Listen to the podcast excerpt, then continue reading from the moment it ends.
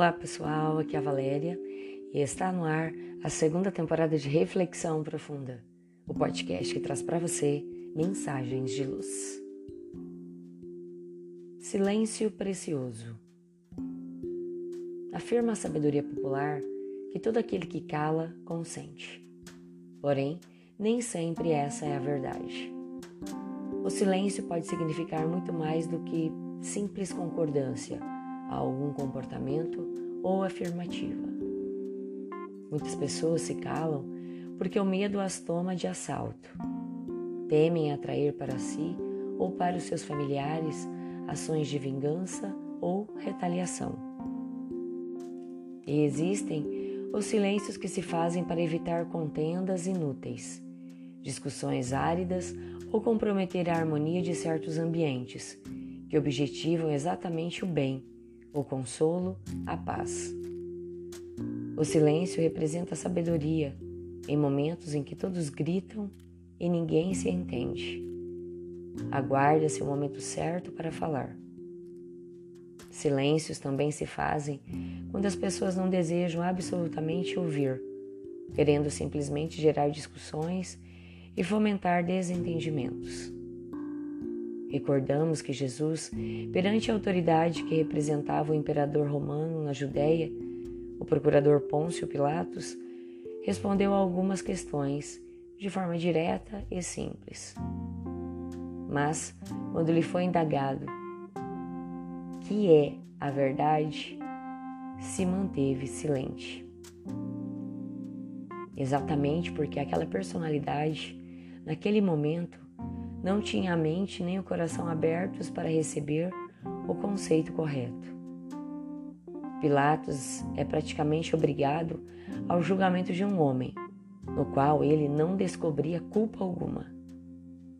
Julga porque deseja preservar seu cargo, sua posição. Demonstra querer se libertar de uma situação incômoda, julgando de forma apressada e ao sabor da vontade popular manifestada na praça. Não está preocupado com a justiça. Então, recordemos que há um momento preciso da manifestação lúcida, também do silêncio que, ainda segundo o ditado popular, vale ouro. É o silêncio que impede revelações que poderão ocasionar maior soma de dores, de problemas ou de desavenças. Valioso é o silêncio que evita discussão vazia, o debate infrutífero em meio às explosões da insensatez. A exortação de Jesus é para que ouçam os que têm ouvidos de ouvir. Isso nos dá a exata tônica de que existem momentos próprios para as explicações. Quando as pessoas desejam ouvir, e momentos outros em que o silêncio é a melhor atitude para evitar batalhas sem propósito. O mensageiro do bem, certa vez, afirmou que o verdadeiro cristão não tem tempo para se defender das acusações que lhe fazem, empenhado que se encontra no serviço do bem. Eis aí mais um silêncio oportuno. Enquanto acusadores se exaltam e procuram evidenciar mais e mais a sua maldade, encharcando redes sociais com calúnias, aquele que se encontra a serviço de Jesus simplesmente prossegue na sua atividade. Por fim, existem momentos em que precisamos nos calar para ouvir. Ouvir o outro, ouvir a voz da razão. Pensar para responder de forma adequada.